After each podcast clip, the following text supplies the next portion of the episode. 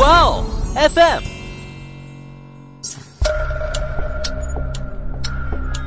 事件众说纷纭，案情扑朔迷离。思彤邀你一起走入案件现场，在娓娓道来中，用身临其境之感还原案件真相。更离谱的是，有一次安娜发现自己的客人竟然是罗斯玛丽的父亲，也就是安娜名义上的外公。罗斯玛丽他们一家都有问题吧？只要有人不听话，弗雷德呢就会说一个吓唬他们的玩笑话。你想像你姐姐希瑟一样被埋在花园里吗？哎，等等，我要缓一会儿，这我听得好冒火呀！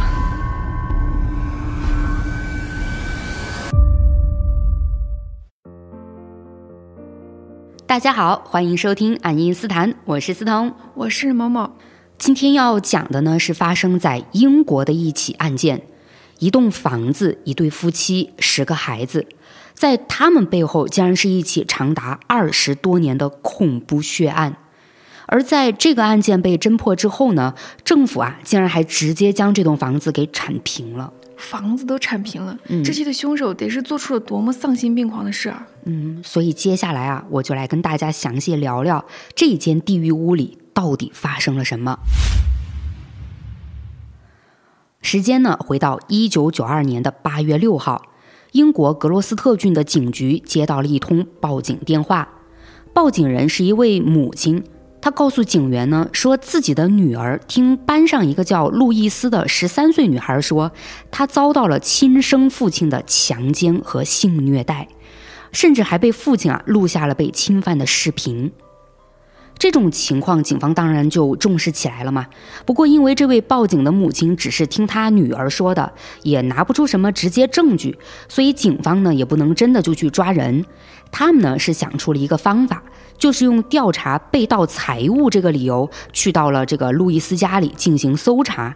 也就在接警当天，警员们呢就来到了克伦威尔街二十五号，敲开了疑似受到父亲虐待的十三岁女孩路易斯家的门。路易斯他们家呢是一栋三层公寓，住着路易斯五十一岁的父亲弗雷德维斯特和三十九岁的母亲罗斯玛丽维斯特，以及包括路易斯在内的六个孩子。那因为路易斯跟报警人的女儿提到过啊，父亲弗雷德侵犯他的时候呢有录像嘛，所以来调查的警方他们的目标就很明确，就是想找到这盘录像，这样呢就直接能给路易斯的父亲弗雷德定罪。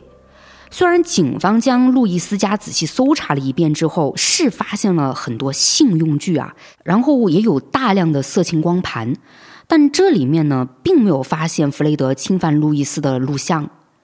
可即便警方没有找到他们想要的物证啊，但这个时候他们看着路易斯家被搜出来的这么多性用具，还有色情光盘呢。这就让警方意识到事情不简单了。嗯，他们呢换了调查方向，是将调查重点落在了弗雷德家的六个孩子身上。那也就经过调查啊，警方就发现所有孩子身上竟然都有被家暴的痕迹，而十三岁的路易斯身上呢就被发现有性虐待的痕迹了。那在警方跟路易斯的单独接触中呢，他们就问出来。路易斯呢，竟然在他十一岁的时候就开始被父亲弗雷德性虐待了。我的天哪！也就是说，已经持续两年了。嗯，是的。而且在后续警方对其他五个孩子的询问里啊，又知道了一个可怕的情况：原来对孩子们有性虐待的还不止这个当父亲的弗雷德，就连他们的母亲罗斯玛丽也经常对他们进行身体虐待。哎呀，这什么父母啊！嗯，那就因为这对父母常年虐待这六个孩子，所以警方还有当地的福利机构呢，就立刻把孩子们保护起来了，也暂时呢给他们找了寄养家庭。而弗雷德和罗斯玛丽就分别因强奸罪和虐待儿童罪被警方逮捕了。可在等待审判的过程中呢，弗雷德就是怎么都不承认他的犯罪行为。然而令所有人都没想到的是。就在弗雷德咬死自己没对那六个孩子有过虐待行为的时候，弗雷德另一个早就搬出去住的女儿就勇敢地站出来了。她说出了弗雷德更多的可怕罪行。这个女孩呢叫安娜，当时二十八岁，她是弗雷德和前妻雷娜的孩子。安娜在知道弗雷德和继母罗斯玛丽被逮捕之后呢，就找到了警方，说弗雷德从1972年，也就是他八岁的时候就开始侵犯她了，而继母罗斯玛丽就是帮凶。哪怕这件事情过去了那么多年啊，安娜呢还是对噩梦般的那天记得格外清楚。安娜说，当时呢，罗斯玛丽将才八岁的她带到了地下室，然后强行的把她脱光，又堵上了她的嘴，接着呢，就将她绑在了床上。而这之后，父亲弗雷德就性侵了她。在折磨结束之后呢，罗斯玛丽竟然还对安娜说：“啊，这是每个女孩都要经历的过程，也是每个父亲的工作。不要想太多，也不要跟任何人谈起这件事儿。”这是什么鬼话呀？这两个人是疯了吧？还有更疯的，这对恶魔夫妻在安娜满了十三岁之后呢，就开始强迫她在家里卖淫接客了。他俩呢是告诉那些客户说安娜十六岁，而为了防止安娜将自己的真实年龄告诉给客户呢，每次安娜接客的时候，罗斯玛利亚都会在现场。更离谱的是，有一次安娜发现自己的客人竟然是罗斯玛丽的父亲，也就是安娜名义上的外公。安娜当时又反感又害怕，就立刻逃出了房间。她呢是去找了这个罗斯玛丽，也就跟他讲清楚了那个客人到底是谁。可罗斯玛丽呢根本不在意，反而是冷漠的让安娜回到房间，到床上躺好。罗斯玛丽他们一家都有问题吧？哎呀。这种令安娜绝望的状况呢，是持续到了她十五岁，而在这一年，安娜呢竟然怀孕了。不过因为胎位异常，最终啊是流产了。可在安娜从医院回到家之后，她就遭到了罗斯玛丽的毒打。这一次打得太狠了，安娜身上的伤痕呢就没藏住，也就这样被安娜学校的老师注意到了。老师呢是立刻通知了社工。可在社工去安娜家了解情况的时候呢，这个罗斯玛利亚她演技非常的高超，直接是糊弄过去了。而社工前脚刚走，安娜就再一次被罗斯玛丽毒打了一顿。这个时候的安娜已经无法忍受自己遭遇的一切，所以她就在某一天找到了一个机会，逃离了这个跟地狱没什么区别的家。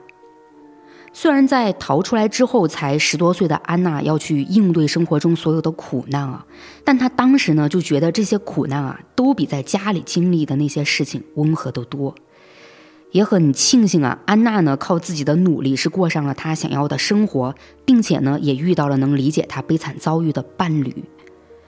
而在安娜将自己的经历告诉给了警方之后，却还给警方带来了三起失踪案。安娜说呢，自己的亲生母亲雷娜，还有自己的一个姐姐查曼，在她很小的时候就突然消失了。而在安娜和弗雷德还有继母罗斯玛丽生活在一起之后没多久呢，罗斯玛丽啊其实是生下了一个叫希瑟的女孩，可在这个希瑟十七岁的时候也突然消失了。现在安娜就怀疑母亲雷娜和姐姐查曼，还有自己同父异母的妹妹希瑟。他们三人的消失呢，或许跟父亲弗雷德以及继母罗斯玛丽有关系。什么意思啊？也就是说，这对疯狂的夫妻还杀过人呢？呃，具体是什么情况？仅凭安娜的说辞呢，警方目前呢也是没法确定的。但毕竟安娜一下又说了三个人出来嘛，警方就去审讯弗雷德和罗斯玛丽了。也就从他们那儿了解到啊，弗雷德的第一段婚姻，也就是跟雷娜的婚姻。他俩呢是有两个孩子，一个是大女儿查曼，另一个呢就是二女儿安娜了。弗雷德和雷娜分开之后呢，这两个孩子的抚养权是判给了弗雷德，而雷娜则是会定期到弗雷德这里来探望孩子的。但在这之后没多久啊，弗雷德呢就跟罗斯玛丽在一起了，后来也就结了婚。但两人在一起之后呢，雷娜所生的大女儿查曼因为和继母罗斯玛丽相处不到一块儿去。就自愿呢跟着母亲雷娜搬到了其他城市去居住了，也就这样，安娜才会觉得生母雷娜和姐姐查曼是消失了。而对于安娜同父异母的那个女孩希瑟，从警方了解的情况来看呢，她最后一次出现是在一九八七年的六月十九号，也就是安娜提到的希瑟十七岁的时候。但警方去问弗雷德夫妻俩关于希瑟的下落的时候呢，弗雷德的回答是说啊，希瑟一直在用卖淫的方式养活自己，并且这么多年过得还不错。而罗斯玛丽却在一开始回答警方的时候呢，是说她不知道希瑟的下落，也不知道他为什么要离开家。但是后来罗斯玛丽又告诉警方说，希瑟是在自己的劝说下离开家的。因为希瑟呀有这个同性恋倾向，他担心呢其他孩子会发现这一点，所以呢就给了希瑟六百英镑，让他离开家去追求自己的幸福。而且罗斯玛丽还告诉警方，这么多年希瑟其实和他一直保持着电话联系，并且希瑟呢还跟他提到过目前的一个生活情况。希瑟说自己已经有了一位女性伴侣，他们生活的很幸福。那在警方问出了这些内容之后呢，他们当然就要去核实嘛。警方呢就先去对安娜的生母雷娜和姐姐查曼的行踪展开调查了，但因为这两个人到现在啊是都有二十多年没和安娜取得过联系了，所以警方短时间内呢并没有查出他俩的情况。嗯，那在希瑟行踪的调查上呢，罗斯玛丽不是跟警方说他和希瑟一直都有联系吗？所以警方就让罗斯玛丽提供希瑟的家庭住址还有电话号码。可罗斯玛丽却立刻说啊，他和希瑟的联系一直都是希瑟单方面用公共电话联系他的，所以呢，他不知道希瑟的联系方式，也完全不知道希瑟住哪儿。这明显就是假话吧？的确，警方呢就只有从其他方向去找这个希瑟的下落了。然而，经过好几个月的调查，警方呢却完全查不到安娜的生母雷娜、姐姐查曼以及希瑟的行踪。也就是说，警方无法确定这三人到底是活着还是死亡。在对他们行踪的调查上呢，警方可以说是陷入了僵局。不过，安娜和十三岁的路易斯遭受这个弗雷德的性侵，还有罗斯玛丽的虐待啊，却是被证实了就是真实发生的事情。因此，警方呢还是向弗雷德提出了强奸罪的指控，而罗斯玛丽呢不仅被指控是同谋，还被指控是虐待儿童。可等一九九三年六月七号案件开庭的时候，事情呢就发生了反转。安娜和路易斯竟然拒绝出庭作证，尤其是关键证人路易斯，他甚至还主动表达了想回到弗雷德和罗斯玛丽身边的意愿。嗯，为什么呀？别说你现在想不明白啊，就连当时的警方还有法官都很疑惑。而经过调查呢，警方就发现这背后啊，竟然涉及到这么多年来弗雷德和罗斯玛丽对孩子们的精神控制。弗雷德家所有的孩子都被弗雷德和罗斯玛丽灌输了一个思想：别说出任何事。你要知道，要是爸爸妈妈去坐牢了，我们就会被分开，而你的人生是需要爸爸妈妈的。那现在我们知道了弗雷德和罗斯玛丽对孩子们有这种精神控制之后呢，再去看十三岁的路易斯，他能勇敢的去跟报警人的女儿讲自己在家里都经历了什么，我们就完全想象不到这个小女孩啊是鼓了多久的勇气才敢开口的，甚至很可能这个小女孩，嗯，能勇敢的说出自己的遭遇啊，都是做了几年的心理斗争了。那要让他站在法庭上面对自己的父母，当面说出父母对自己的罪行，这种压力和恐惧还是相当大的。嗯，对。又加上他们六个孩子不是分别又被送到了这个寄养家庭去生活吗？这种分别不就完全应验了他从小听这个弗雷德说的那句话吗？你看啊，路易斯说出了那些事儿，所以呢，他们就真的和爸爸妈妈分开了。嗯，确实，路易斯不太能就是去面对这种事情。嗯，对。但是安娜呢？就安娜是离开弗雷德还有罗斯玛丽那么多年了，而且一开始也是她主动站出来要指认自己的父亲和继母的。那为什么到最后又退缩了呢？嗯，这个背后呢，当然也有文章啊。安娜原本是计划要在法庭上指控这对恶魔对自己都做了什么。嗯，但真的就是世事难料啊。安娜呢，完全想不到，在弗雷德和罗斯玛丽被逮捕后不久啊，罗斯玛丽呢就获得了保释。当时保释条件呢是不允许罗斯玛丽接近和联系自己的孩子、妓女安娜以及丈夫弗雷德。但是这个罗斯玛丽自然不可能这么听话嘛，她呢是悄悄地找到了安娜，并且威胁安娜说，如果安娜敢出庭作证，那他就会毁了安娜。安娜没想着要报警吗？哎呀这些事情不要想的那么轻松啊。从安娜的角度来说呢，她当时真的害怕了。虽然说安娜是已经逃出那个地狱之家很多年了啊，但罗斯玛丽对她是从小就有那么多的伤害和虐待，还是在安娜心里呢留下了很深的阴影的。安娜有了幸福的生活之后呢，自然就更害怕这样的幸福被罗斯玛丽毁掉嘛。而我们也能从安娜选择不出庭作证的态度上明白啊，罗斯玛丽绝对是能真的毁掉安娜的。也就因为路易斯和安娜拒绝出庭呢，弗雷德和罗斯玛丽就被无罪释放了。嗯，这竟然都能放啊？我说实话也很震惊。但这对恶魔夫妻呢，确实就这么被无罪释放了。呃，不过啊，弗雷德和罗斯玛丽的六个孩子呢，并不会再跟他们生活在一起了。所有孩子依旧被留在寄养家庭里，只有在社区服务人员的监督下呢，弗雷德和罗斯玛丽才能短暂的去看一下孩子。那虽说弗雷德和罗斯玛丽没有因为虐待性侵孩子受到法律的制裁啊，但是呢，也不是说警方就不再调查这对夫妻了。警方呢是还在继续调查安娜的生母雷娜、姐姐查曼以及同父异母的妹妹希瑟的行踪。那根据三人失踪的时间长短呢，警方最终呢是决定把调查方向落在失踪时间相对短一些的希瑟身上。那也就在明确了调查目标之后呢，警方又深入调查了两个月，可就是没有希瑟的任何一点线索。但就在这个时候啊，被分别送到寄养家庭生活的弗雷德家的孩子们啊。却无意间说出了一句话，给警方调查希瑟的行踪带来了转机。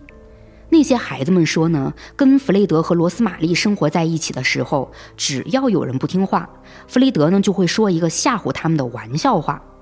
你想像你姐姐希瑟一样被埋在花园里吗？而弗雷德只要说完这句话呀，就会立刻哈哈大笑。那也就因为弗雷德每次说这句话都是装出凶狠的模样，最后呢永远都是笑嘻嘻的，所以孩子们都只是觉得这句话就是父亲弗雷德用来吓唬他们玩的。哎，很显然这压根就不是什么玩笑话了。对，从我们的角度来说，当然就明白啊。所以警方呢就立刻申请了搜查令，要去弗雷德家展开搜查了。他们想看看是否能从弗雷德家的花园里找到希瑟的遗体。找到了吗？呃，我慢慢来讲啊。搜查令下来的时间呢，是一九九四年的二月二十三号。警方也就在拿到搜查令的第二天，去到了弗雷德家，展开了大规模搜查。而主要搜查区域呢，就是弗雷德家的花园。那在数名警员对花园进行挖掘之后呢，所挖出来的东西啊，那真是大大超出了他们的预料。警员们呢，是挖出了一个黑色垃圾袋。而这个垃圾袋里竟然装着一堆人类白骨，弗雷德呢也就立刻被警方逮捕了。在这之后，经过法医鉴定啊，这垃圾袋里的白骨呢是属于同一个人的，保存的还比较完整。而这具白骨的身份经过鉴定呢，确认就是希瑟。他的膝盖骨和指骨有部分缺失，在某些骨头上呢能看到伤痕。这种情况就表明啊，希瑟疑似有遭受过极端虐待。也就在当天晚上，弗雷德被正式指控谋杀女儿希瑟。可不要以为警方在弗雷德家花园里的挖掘就结束了啊！在他们发现了希瑟的白骨之后呢，依旧在继续挖掘着。也就这样，又挖出来了不属于希瑟的第三根大腿骨。这也就是说，埋在花园里的死者不止一个。我知道，肯定还有安娜很早就失踪的亲生母亲和姐姐的尸体。嗯，当时警方结合安娜提到的失踪人员来说啊，也确实就认为这个花园里也可能埋着雷娜和查曼。但当警方这边挖掘着，那边警局里同时审讯弗雷德的时候呢，审讯弗雷德的警员被弗雷德给出的回答给惊住了。弗雷德是相当平静地告诉警方，埋西瑟的地方其实还埋着另外两个女孩。果然还有受害人啊！那这两名受害人呢？一个叫雪莉·罗宾逊，她呢曾是弗雷德家的房客；另一个女孩弗雷德呢说她不知道名字，只知道这个女孩跟雪莉是情侣关系。那当警方把雪莉以及另一个女孩的尸骨挖出来送去给法医检测之后呢，竟然是发现啊，雪莉死的时候还怀着孕，而她肚子里的孩子，警方去询问这个弗雷德呢，就了解到啊，这个孩子就是属于弗雷德的。面对这三具白骨，弗雷德呢也不给自己找借口了，他是承认了这三起谋杀罪。可这之后更让人惊讶的事情就来了，弗雷德又通过自己的律师承认了他的更多谋杀罪行。根据弗雷德的供述啊，警方是在除了花园以外的另外两处地方，总共挖出了十二具白骨。我的天哪！这些白骨呢，全部被肢解了，其中至少有八名受害人在生前啊遭受过性虐待，而所有的白骨呢，都缺失了部分骨头，尤其是指骨。但警方询问弗雷德那些缺失的骨头被他丢到哪儿了，或者有没有特殊用处的时候呢，弗雷德却拒绝透露这些缺失骨头的下落以及他们缺失的原因。那虽然在缺失的骨头上，警方是没有得到答案的，但那十二具白骨的身份呢，倒是被警方调查清楚了，他们都是女性，而弗雷德的前妻雷娜和女儿查曼也就在里面。那前面我也提到了，弗雷德被捕后是通过律师承认了所有的谋杀罪行，但他呢还一直坚称啊，这些谋杀案都是他一个人干的，妻子罗斯玛丽是完全不知情的。而罗斯玛丽在接受警方审讯的时候呢，也是说自己是无辜的。不可能吧？从罗斯玛丽和弗雷德有那么多孩子来看啊，他们在一起的时间应该很久了吧？嗯，那他们共同生活了那么久，罗斯玛丽能不知道弗雷德做的这些事情吗？而且那些白骨还是从他们家的花园里挖出来的耶。罗斯玛丽看到弗雷德就是莫名其妙在花园里面挖洞，她就不怀疑吗？嗯，说实话啊，警方呢也不相信罗斯玛丽对这些凶案不知情，所以他到底在这些凶案中扮演什么角色呢？如果罗斯玛丽没有参与，那弗雷德又是怎么能隐瞒这么多年的呢？如果罗斯玛丽参与到这些凶案中，可受害人里不还有罗斯玛丽的亲生女儿希瑟吗？那他又是因为什么才会杀害自己的女儿呢？警方啊，也就带着这些疑问，对弗雷德和罗斯玛丽展开了更深入的调查。而这一查呀，是直接揭开了这两个人魔鬼一般的真面目。我先来说弗雷德。一九四一年九月二十九号，弗雷德出生在英格兰赫里福德郡一个贫穷的农场工人家庭。他们家包括弗雷德在内呢，总共是有八个孩子，弗雷德是孩子里的老大。而就在这个家里，是培养了弗雷德的罪恶。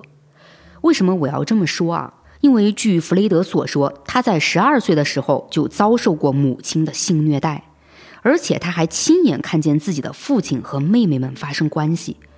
所以弗雷德从这样一个家庭中成长起来，他的思想呢根本就没正确过。而直到弗雷德被捕入狱啊，他都坚定地表示，跟自己的孩子发生性关系是正常行为。到了一九五七年，十六岁的弗雷德去了一家青年俱乐部，在这里呢，他开始疯狂地向女孩子们示爱，而且这种示爱啊，他根本不去考虑别人的感受。到了后来，弗雷德就开始对这些女孩子动手动脚了。弗雷德对自己的这些性骚扰行为呢，并没有感到有什么不妥，他是一直都认为女性就是可以骚扰的。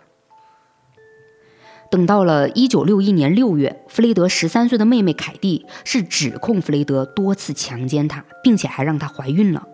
弗雷德呢也就被逮捕了。被捕之后呢，弗雷德承认了自己强奸妹妹，甚至还说啊自己对另外几个女孩也这么做过。而警员问他对这些女性这么做的动机是什么的时候呢，他竟然回答说：“不是每个人都这样做吗？”那眼看着弗雷德要被法庭审判的时候，却来了个不一样的发展。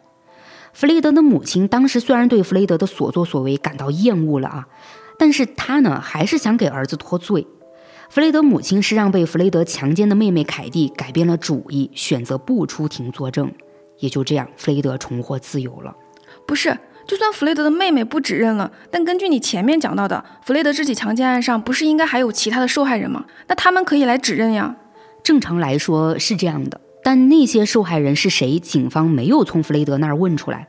而且在弗雷德被捕这段时间啊，也没有相关受害人报过警，所以在弗雷德的强奸案上呢，就只有弗雷德的妹妹是唯一一个能把弗雷德送进监狱的人。哎呀，但是这个结果呢？刚才也讲了，弗雷德的母亲进行了干涉嘛。呃，可虽然弗雷德在他母亲的帮助下没有被判刑啊，但也不是说他母亲就根本无所谓弗雷德做了什么。弗雷德母亲呢，倒是把他给赶出家门了，甚至还和他断了一切联系。那接下来就来说弗雷德的第一段婚姻。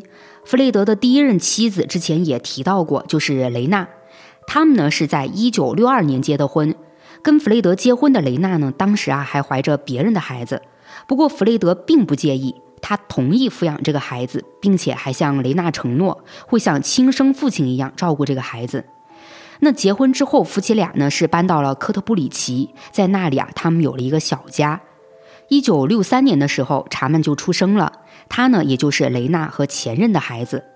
等到了一九六四年，弗雷德和雷娜的孩子也出生了，就是安娜。这之后，夫妻两人呢带着两个孩子，过着普通又平静的生活。但好景不长啊，弗雷德开始暴露本性了。他不仅虐待妻子雷娜，甚至也开始虐待两个女儿了。弗雷德会把两个女儿关在一张双层床的底部，而这张双层床中间的空间里呢，还都装上了栏杆，看上去啊就像是监狱一样。而只有在弗雷德出门上班的时候，两个女儿才能被允许走出来。那在弗雷德对自己的妻子和孩子有这种虐待行为的时候呢，他还没忘记出轨。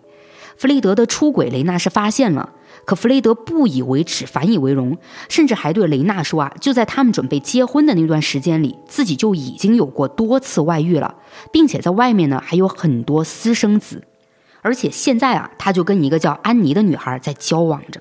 哎，等等，我要缓一会儿，这我听得好冒火呀！你你深呼吸一下，平复一下啊，平复一下。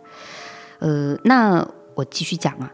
雷娜呢，她在面对丈夫的不忠和她对自己和孩子的虐待行为上，并没有立刻就选择离婚，反而是也在外面跟其他男士暧昧起来了。慢慢的，弗雷德这一家人的关系啊就开始恶化，直到一九六六年。弗雷德开始对妻子、孩子们进行精神支配和控制了，而且他呢也很容易出现剧烈的情绪波动，甚至在一年之后啊，弗雷德还开始性虐待跟他没有血缘关系的大女儿查曼，而且还开始怂恿雷娜去卖淫赚钱。这个时候的雷娜就彻底清醒了，她开始计划带着两个孩子跟自己的情人私奔。而当时雷娜为了能顺利离开呢，还求助了弗雷德的情人安妮。嗯，怎么会去想着就求助弗雷德的情人啊？是让人很意外啊。但这个安妮呢，在听到雷娜说的计划之后，确实就答应帮助他离开，并且呢，还借了车给雷娜。不过，在雷娜带着两个孩子和情人按原计划准备离开的时候啊，弗雷德呢却出现了。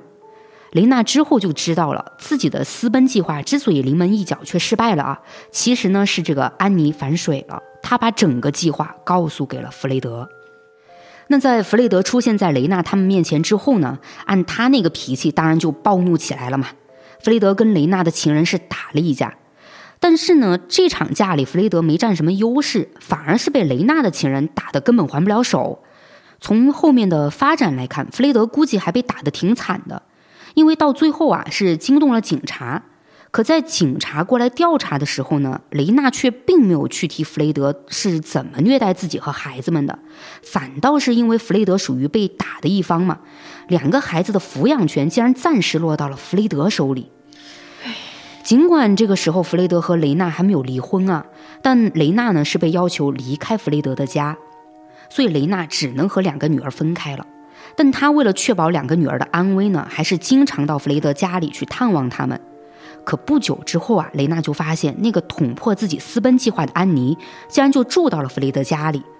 出于怨恨呢，雷娜就从弗雷德的车里偷走了一些财物。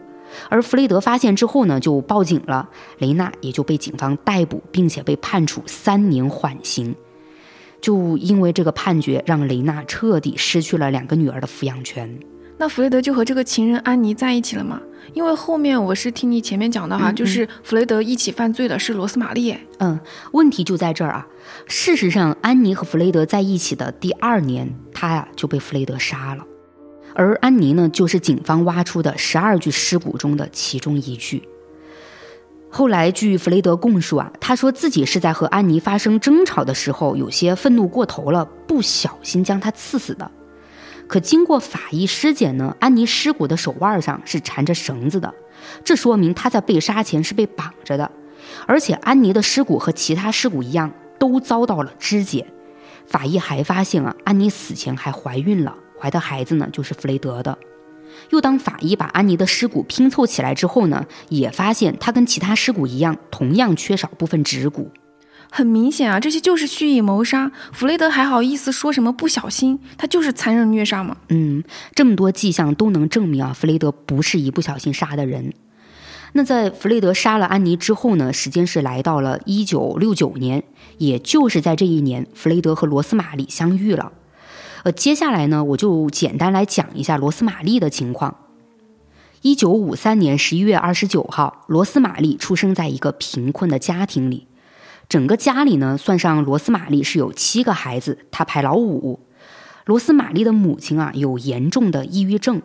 她在怀罗斯玛丽的时候呢，还接受过电休克治疗。据说这种治疗可能会对罗斯玛丽造成产前发育损伤，也不知道是不是真的有什么损伤啊。但罗斯玛丽在长大之后呢，她的性格啊就变得喜怒无常了。呃，之后她的父母因为一些原因是分居了。罗斯玛丽呢，就先跟着母亲住了半年，然后就去跟父亲住在了一起。罗斯玛丽的父亲呢，也有精神上的问题，有这个偏执型精神分裂症，也就经常会出现很极端的暴力行为，甚至到最后啊，发展成对罗斯玛丽和她的姐姐进行性虐待。唉，又是这种人。嗯。那也就因为罗斯玛丽在这样的家庭中成长起来的，所以她对自己的身体还有跟异性的相处上啊，完全没有正确的认识，这就导致罗斯玛丽在家里呢会故意赤裸身体，她甚至啊还会在自己的弟弟面前光着身子在房间里来回走动。罗斯玛丽在十三岁的时候呢，就在一个晚上偷偷跑到了弟弟们的房间，猥亵了九岁的弟弟以及另外一个更小的弟弟。而当罗斯玛丽十五岁的时候呢，她就遇上了弗雷德。这个时候，也就是前面我讲到的1969年。当时呢，弗雷德二十七岁。一开始吧，罗斯玛丽是非常反感弗雷德的，因为他们第一次见面的时候呢，弗雷德呀蓬头垢面、脏兮兮的。罗斯玛丽还以为弗雷德是个流浪汉。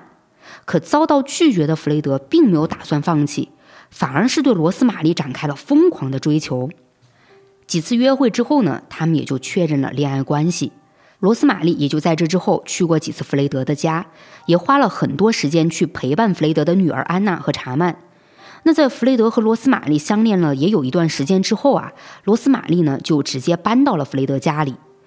又过了几个月呢，罗斯玛丽决定将弗雷德介绍给自己的父母。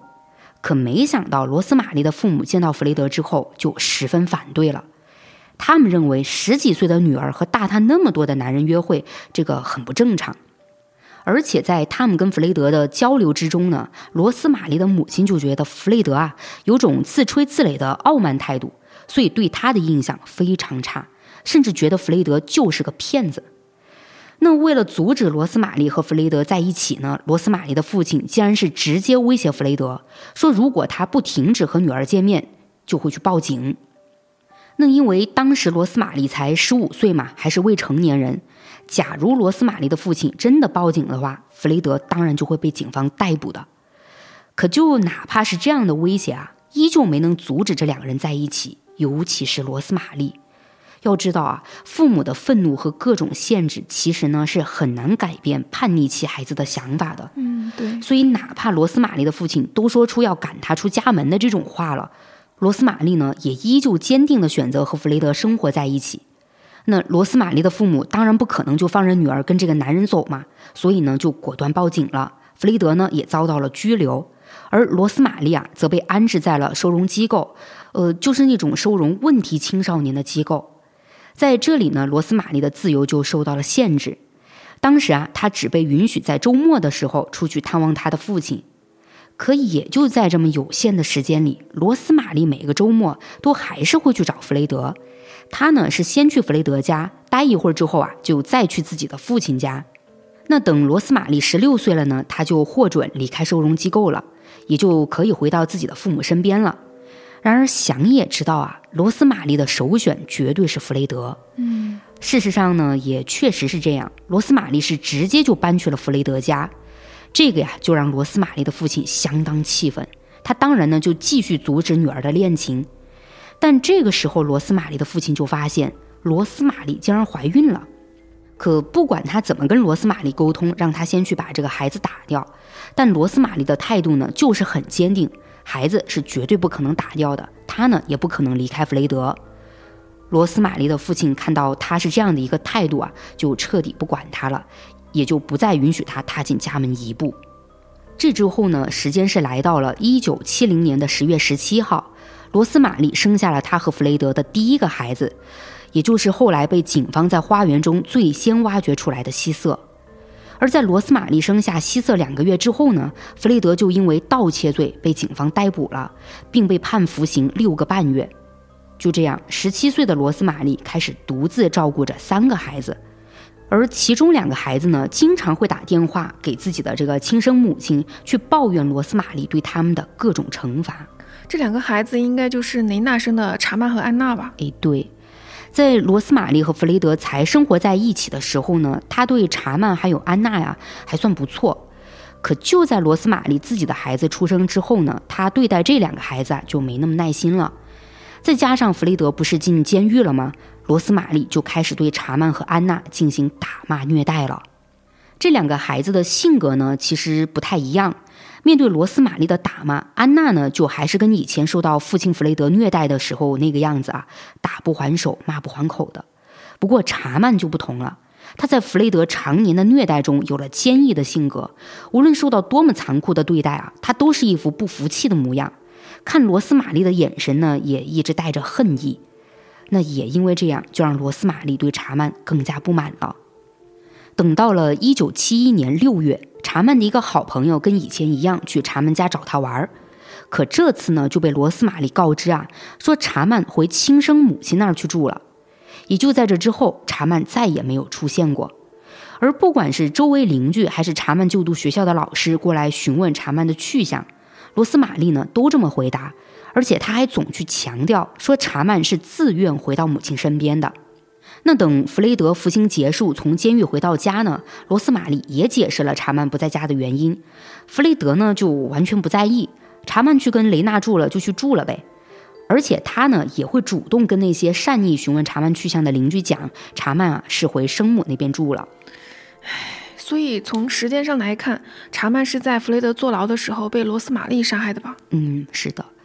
不过别以为弗雷德不知道罗斯玛丽做了什么啊。他呢，其实特别清楚，因为查曼的尸体就是他回家之后帮罗斯玛丽处理的。而根据后来法医对查曼尸骨的检测呢，是能发现查曼也被肢解过，也缺少部分骨头。但弗雷德对于法医给出的这个尸检结果呢，他是坚称啊自己没有肢解过查曼。诶，我想到你前面也提到过哈，就是这些被挖出来的尸骨都缺少了部分的骨头，好像都是那种指骨啊什么的，嗯，到底是为啥呀？呃，这个一直是个谜啊。最开始呢，我也提到警方是问了弗雷德的，但他呢就是不说。不过警方也还是有过推测啊，他们认为呢，这些缺失的骨头很可能是被这对夫妻保留起来当做纪念品了。但是，当警方根据这个推测去有针对性的搜查弗雷德居住过的所有地方之后呢，是没有发现这些骨头的。嗯，那前面说完查曼被杀之后啊，自然就要提到查曼的母亲，也就是弗雷德的前妻雷娜了。雷娜自从跟弗雷德分开之后啊，是一直都会定期去探望查曼和安娜的。她呢，主要就是想确保两个女儿过得好不好。那在一九七一年八月，也就是查曼被杀后的两个月。雷娜呢，就再次来到了弗雷德家看望自己的女儿们，而那个时候，雷娜还在努力去申请两个女儿的单独抚养权。可这一次啊，雷娜去了弗雷德家看望女儿们之后呢，就人间蒸发了。后来，当雷娜的尸骨被挖出来，警方呢是在她的尸骨中发现了一段金属管。这个金属管的出现呢，就表明雷娜在被杀害前很可能遭受过虐待。并且是遭受到性虐待的可能性很大。那根据这些发现呢，警方就有了一个大胆的推测，他们认为雷娜很可能是弗雷德和罗斯玛丽共同杀害的。可能是这个雷娜去了弗雷德家没见到查曼，又听到安娜呀反问自己姐姐查曼最近怎么样，就察觉到了异常哈。所以雷娜呢就去质问了弗雷德，查曼到底去哪儿了？而在他什么都没问出来的情况下呢，或许就有了一个很坏的猜测。雷娜可能就决定去报警，也就这样被弗雷德和罗斯玛丽绑了起来。并且又像是发泄怒火一样对雷娜呢进行了虐待，最后就将她杀掉了。但这些情况到底是不是当时案发的真实情况啊？警方就没给出明确的答案了，因为弗雷德和罗斯玛丽都闭口不谈。即便不是这个样子啊，我我感觉就真实情况也好不到哪里去。就从雷娜尸骨被发现的情况来看，她生前的遭遇绝对很可怕。嗯，那在雷娜死亡上，警方是认为这是弗雷德和罗斯玛丽的第一次合谋杀人。而也就是这一次，他俩的合作，竟然是让他们发现了对方的真面目。没想到竟然那么同频啊，也就开启了这对恶魔夫妻的系列凶杀案。嗯，这俩就属于是臭味相投了。嗯，一九七二年初，弗雷德为了能多赚点钱啊，就把家里二三楼的部分房间呢给简单装修了一下，然后就拿来出租了。弗雷德一家呢就主要在一楼生活。又过了几个月啊，罗斯玛丽生下了第二个女儿梅琼。然而，就在她生下了这个孩子之后，弗雷德就开始让罗斯玛丽去卖淫了。罗斯玛丽呢也同意。这之后呢，他就在二楼的一个房间里开始做起了卖淫的买卖。等到了1983年，罗斯玛丽已经生了八个孩子，而这些孩子里至少有三个孩子的父亲是他客户的。弗雷德呢，则是心甘情愿地接受了所有的孩子。当每个孩子到了七岁的时候，他们就会被要求完成家务劳动，而平时只能是有弗雷德或者罗斯玛丽在场的情况下，他们才能到家外面去。即便是到了外面，也要遵守弗雷德和罗斯玛丽制定的规则。如果有人没有做到的话，他就会受到惩罚。这些惩罚呢，大部分是由罗斯玛丽来执行。而罗斯玛丽在虐待孩子的时候呢，也都会确保自己不把痕迹留在孩子们的脸和手上。嗯，也就是说，容易被看到的地方他都不打。是的。而在一九七二年到一九九二年里呢，弗雷德和罗斯玛丽的孩子们啊，是总共去了三十一次医院。弗雷德和罗斯玛丽面对医生的询问呢，总是说孩子们受的伤啊是意外事故，可那些医生竟然都没有去深究过。接下来时间线是到了一九七二年九月，当时才八岁的安娜就遭到了弗雷德的性侵。然而，也就是在同一年，弗雷德和罗斯玛丽呢便将魔爪伸向了其他女孩。一九七二年的十月，弗雷德家雇佣了十七岁的卡洛琳来他们家当孩子们的保姆。可在卡洛琳搬到弗雷德家还没工作两天呢，他就发现啊，这对夫妻呢有点奇怪。弗雷德跟他说话的时候，总是带着挑逗的意思，而罗斯玛丽也会跟他调情。这对夫妻对待卡洛琳的态度呢，是让他感到非常的不舒服。于是卡洛琳就向弗雷德提出了辞职。唉，弗雷德夫妻俩肯定不会放他走的。哦，并没有啊，他们当时呢是让卡洛琳回家了。但是呢，虽然是让卡洛琳回去了啊，可弗雷德和罗斯玛丽却没打算放过他。这对恶魔夫妻呢，知道卡罗琳在某个路段有搭便车的习惯，于是呢就故意去偶遇，结果还真让他们遇到了。那天是一九七二年的十二月六号，弗雷德夫妻俩是找了个向卡罗琳道歉的借口，将她骗上了车。结果等卡罗琳上车之后啊，这两人呢就立刻打晕了她，然后就将她带回了家中的地下室。这之后，弗雷德夫妻俩就用胶带封上了卡罗琳的嘴，侵犯了她，甚至还威胁要杀了她。最后，他们看卡罗琳不再挣扎了，就给卡罗琳说要给她一个机会，问她愿不愿意回来继续当保姆。这个时候，卡罗琳啊也不傻，她知道自己是不可能反抗成功的，所以呢就假装同意了。弗雷德和罗斯玛丽以为卡罗琳真的是屈服了，就没怎么去监管她。也就在当天晚上，罗斯玛丽带着卡罗琳去洗衣店取衣服的时候呢，卡罗琳就趁罗斯玛丽不注意，赶紧从洗衣店里逃了出去。她是一口气跑回了家。回到家之后呢，卡罗琳却怎么都不敢把自己遭受到的事情说出来。可卡罗琳的母亲却发现了她身上的伤痕，也就这样报警了。弗雷德和罗斯玛丽当时是被指控犯有殴打、猥亵以及强奸罪。可是卡洛琳因为不愿意再受到二次伤害，是拒绝出庭作证的，这就让弗雷德夫妻只受到了轻判。最终，他俩呢是分别被罚了五十英镑就被释放了。而当卡洛琳听到这个判决结果之后，还想过自杀。后来，弗雷德这对夫妻的连环杀人案被爆出来之后啊，卡罗琳就非常的后悔，她有说过这么一段话：“我每天都想着那些没能撑过来的女孩们。我逃跑后才不过三个月，那对夫妇就开始杀人了。如果我那个时候能出面打官司，后来那些女孩是不是就不会死了？”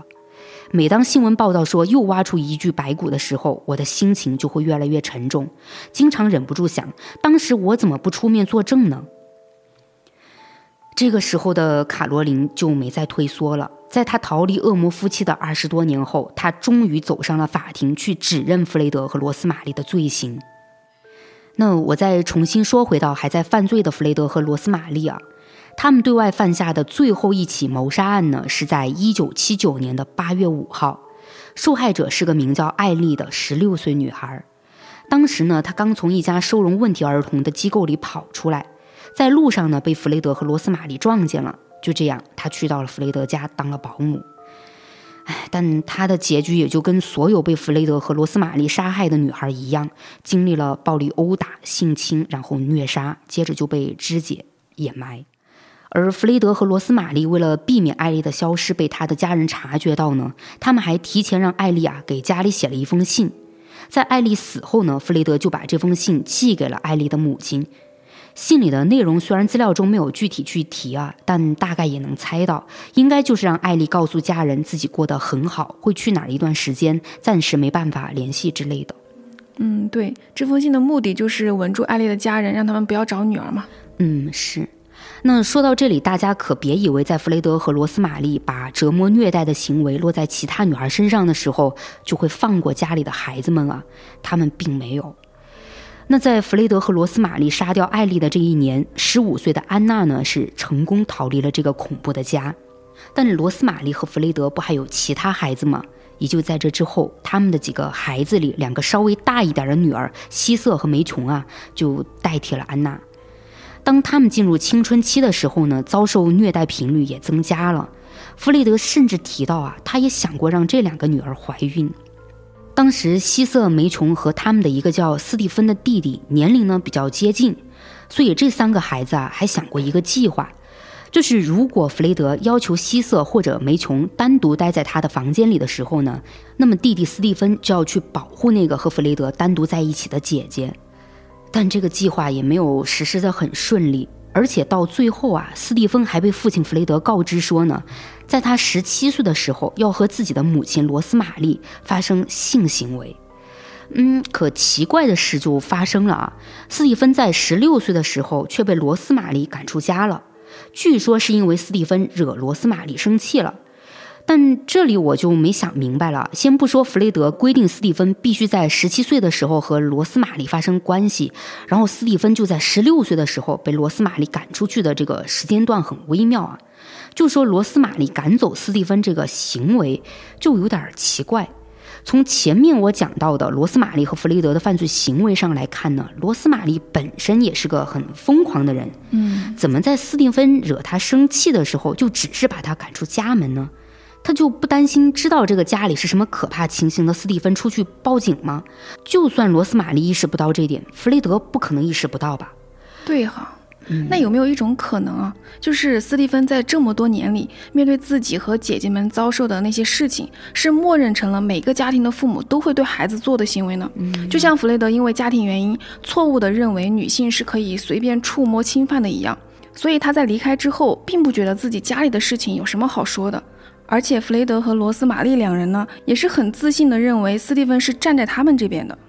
嗯，反正这个地方我就有一点不太能理解，呃，弗雷德和罗斯玛丽对这个斯蒂芬的行为上为什么会有那么大的一个区别？嗯，我确实没有想通。嗯，但事实情况就是这样，斯蒂芬呢，他是活着离开了这个家，然后下面的时间线就来到了一九八六年，遭受弗雷德虐待性侵的希瑟呢，想逃离这个家了。于是他啊开始向外地的招聘企业提出岗位申请。希瑟呢是想通过到外地工作的方式离开家，但是投出去的岗位申请呢一直都没有得到答复。直到一九八七年六月的一天早上，还和兄弟姐妹一起出门上学的希瑟，竟然到了晚上都没有回家。其他孩子呢就去问弗雷德和罗斯玛丽了，而弗雷德他们就告诉孩子们啊，说希瑟找到了一份外地的工作，已经在他们放学前先一步回家收拾了东西离开了。可在这之后，弗雷德和罗斯玛丽对希瑟的去向就有了各种版本的回答。面对附近的邻居还有学校老师的询问，弗雷德是回答说啊，希瑟跟罗斯玛丽吵架之后离家出走了。而在家里的孩子们好奇于希瑟怎么那么久都不联系一下家里的时候呢，弗雷德和罗斯玛丽竟然就改变说法，说希瑟其实是和自己的女友私奔了。那有些孩子呢，就出于对希瑟的担心嘛，就希望弗雷德和罗斯玛丽还是能去报个警。但这个时候，弗雷德就再次改变了说法。称希瑟是参与了信用卡欺诈，如果他们报警的话，希瑟就会被抓起来。这一说，孩子们呢就都不再提报警的事情了。后来，弗雷德和罗斯玛丽还为了防止孩子们以及其他熟人继续询问希瑟，他俩呢就会去演这个希瑟打电话回来，要其中一个人去通知另一个人接电话的场景。那听到这儿，大家都懂啊，希瑟这个时候其实是已经被弗雷德和罗斯玛丽杀掉了。嗯，对。之后时间线就回到一九九四年，也就是弗雷德被警方逮捕的时候。他在接受审讯的时候，不是就承认了这些系列谋杀案都是他做的吗？而且还坚持说罗斯玛丽对任何一起谋杀都不知情。嗯，他就是想把罪全部扛下来，想让罗斯玛丽逍遥法外嘛。对。但是呢，罗斯玛丽还是在四月二十号被警方逮捕了。这之后，弗雷德和罗斯玛丽被指控犯有五项谋杀罪。而罗斯玛丽在听到每一项正式的指控之后呢，却都只是简单的回答一句“我是无辜的”。但罗斯玛丽也并不是就能轻松的逃过法律的制裁啊！一九九四年六月三十号，弗雷德和罗斯玛丽被带到了格罗斯特的治安法院。那在经过警方的深入调查之后呢，弗雷德和罗斯玛丽的指控是增加了。弗雷德呢被指控犯有十二项谋杀罪，罗斯玛丽被指控犯有九项谋杀罪。而这次呢，弗雷德和罗斯玛丽在法庭上的见面啊，是他们被逮捕之后的第一次见面。结果让人没想到的是，就是这次见面之后，回到监狱里的弗雷德竟然在等待下一次审理的时候呢，开始朝这个罗斯玛丽示爱了。嗯，示爱。弗雷德呢是恳求前来探望自己的儿子斯蒂芬和女儿安娜，替自己向罗斯玛丽传达一下爱意。但是呢，罗斯玛丽并没有给弗雷德任何回应。也就在弗雷德知道了罗斯玛丽的态度之后，竟然就立刻上演了一出翻脸无情。他不仅推翻了之前自己单独作案的供词，更是指控妻子罗斯玛丽几乎要为所有的谋杀案负责。那在弗雷德推翻供词、重新交代的案件情况上呢？法院是指控罗斯玛丽犯有十项谋杀罪。而到了一九九五年的一月。弗雷德却在监狱对他的监管放松之后，在牢房里用床单上吊自杀了。那罗斯玛丽原本啊就不承认自己的犯罪行为嘛，现在呢是听说弗雷德死了，他否认自己罪行的态度就更坚决了。反正不管警方怎么问怎么审，他就是不认罪。但是他不认罪不代表这次还能无罪释放啊！一九九五年的十月三号，法院对罗斯玛丽的犯罪行为进行了审理。审理时间长达七周，最终呢，罗斯玛丽被判处终身监禁，不得假释。就直到现在啊，他仍然被关押在监狱里。嗯，那就在弗雷德和罗斯玛丽的连环杀人案结案之后呢，他们的那些孩子也都被更好的家庭接纳了，这些孩子也改了名字。从那一刻起，他们将努力走出过去的阴影，迎接全新的人生。唉，这些孩子真的太艰难了。对。嗯，在这里我还想再简单的去提一下安娜，虽然他是最早逃出这个家的孩子啊，但他直到最后呢都没能走出来。安娜有出过一本自传啊，里面呢有去讲她是如何在那个地狱屋里长大、生活，以及怎么幸运的逃出来的。而自传里提到的地狱屋，还不只是说从花园里挖出白骨的那一栋房子啊，是指的她和弗雷德居住过的所有地方。而在一九九九年呢，安娜还企图跳河自杀，虽然后来是被人救起来了，但是她却说呢，人们都说我很幸运活了下来，但我多么希望自己可以死，因为直到现在我还是能感受到恐惧和疼痛。唉，尽管我知道这很难哈，但还是希望时间能治愈安娜，就是让她彻底的走出来，好好的生活。嗯，最后还是来到我的影视剧推荐环节。就在听完整个案件之后，其实我能联想到的电影有很多，但现在呢，我只想给大家推荐一部，那就是韩国电影《金福南杀人事件始末》。我尤其喜欢电影的后半段，就是当女主直视太阳的时候，一切才刚刚开始。就感兴趣的听友们可以去看看。嗯，好，那今天呢，我就和某某聊到这儿了。欢迎大家点击订阅、收藏啊！也欢迎大家多多评论互动哦。我们下期再见，拜拜，拜拜。新节目《奇思诡异》已经在小宇宙、网易云、喜马拉雅、苹果播客上线了哟。节目呢，主要是分享我们看到的有趣又怪异的短篇故事。更新的时间是在每周一、三、五的晚上十点，感兴趣的听友别忘了去听听看哦。